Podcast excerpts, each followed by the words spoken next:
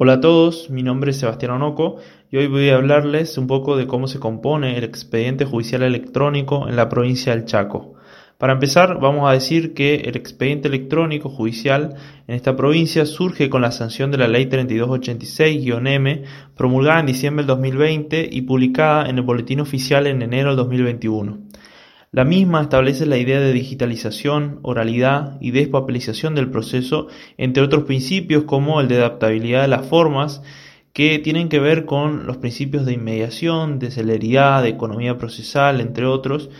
que eh, vamos a abordar en profundidad en un artículo que se va a publicar en forma conjunta eh, con esta revista. Con ello se buscó pasar de un expediente tradicional en soporte papel a uno que sea casi en su totalidad en forma electrónica. Sin embargo, antes de comenzar debemos decir que en la provincia esta ley es la culminación de una serie de medidas que se vienen implementando hace años con ese objetivo. Nuestra provincia contaba ya con algunos sistemas informáticos cuyo uso primero optativo, luego pasó a ser obligatorio y marcó el camino de lo que era el expediente electrónico judicial. De esta forma, contábamos con un sistema de ingreso digital de escritos que se conoce como INDI, a través del cual los operadores suben sus escritos para que sean introducidos en el expediente. Un sistema de control de trámites y notificaciones donde se suben las providencias de los distintos expedientes judiciales y desde donde el letrado puede hacer seguimiento de sus actuaciones y notificarse de las providencias que no se notifican personalmente o por cédula.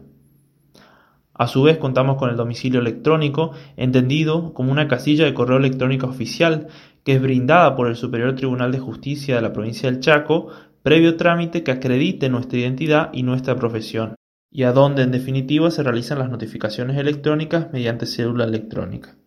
Todos estos sistemas se completan y complementan con la sanción de la Ley de Expediente Electrónico que trae consigo la puesta en vigencia de otro sistema nuevo llamado IURE, desde donde se inician las causas.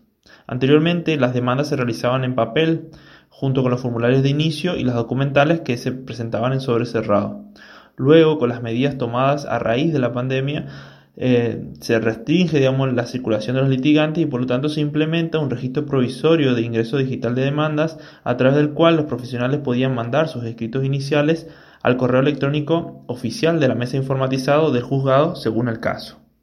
Con la ley y el uso del sistema IURE, este sistema provisorio se reemplaza y los procesos pasan a iniciarse a través del IURE y siempre en forma electrónica. Si bien la ley ya entró en vigencia, su implementación es gradual, ya que eh, a la fecha solo se aplica el sistema IURE a la primera circunscripción judicial de la provincia, es decir, donde se encuentra la capital, Resistencia.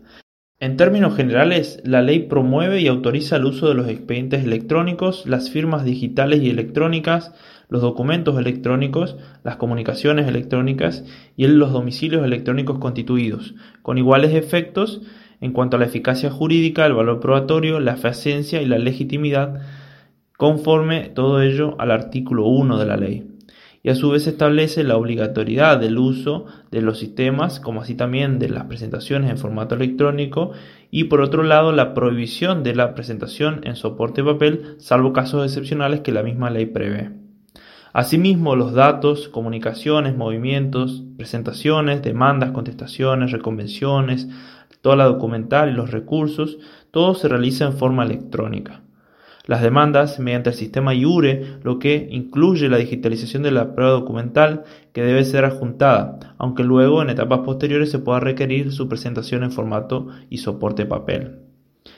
Las contestaciones y reconvenciones, así como los recursos y demás escritos, se presentan por intermedio del sistema INDI y en todos estos casos, tanto en el IURE como en el INDI, se emite un cargo electrónico, es decir, una constancia de presentación con fecha y hora del ingreso del escrito.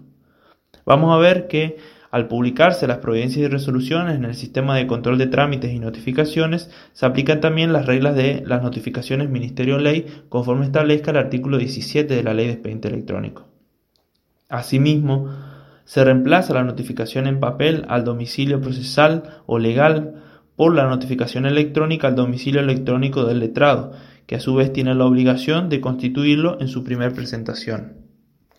Obligación que también surge del Código Procesal Civil y Comercial de la provincia. Sin embargo, los actos que los códigos procesales requieren que se notifiquen por celda a los domicilios reales siguen siendo en soporte papel, como por ejemplo el traslado de la demanda y la citación del demandado. También veremos que las audiencias remotas que se implementaron como una salida transitoria en la época de pandemia se regulan y se receptan siendo posibles, aunque no reemplacen a las audiencias presenciales, sino que la ley prevé que coexistan tanto las audiencias presenciales como las remotas y agrega una tercera categoría, las llamadas audiencias semipresenciales, donde una parte de eh, los que intervengan en la audiencia van a estar presentes en el juzgado y otra parte va a actuar de forma remota siendo en cada caso criterio judicial ver qué tipo de audiencia se va a aplicar en cada caso. Por último, y a los fines de no extendernos demasiado porque hay mucho más para hablar y para desarrollar sobre este tema, vemos que las sentencias y las resoluciones pueden ser firmadas tanto digital como electrónicamente y que se crea el registro digital de sentencias que eh, reemplazó el uso de los libros en papel y con todo este desarrollo vemos que la provincia se encuentra en un camino hacia la eliminación en la medida de lo posible del papel, buscando actualizar el proceso a las nuevas tecnologías que traen aparejado una serie de beneficios, como por ejemplo en cuanto al tiempo, en cuanto a la seguridad, la transparencia, entre otros casos. Bueno, espero que les haya servido de ayuda y ante cualquier consulta pueden encontrarme a través de LinkedIn como Sebastián Onoco, donde también voy a estar agregando más novedades sobre este tema en particular.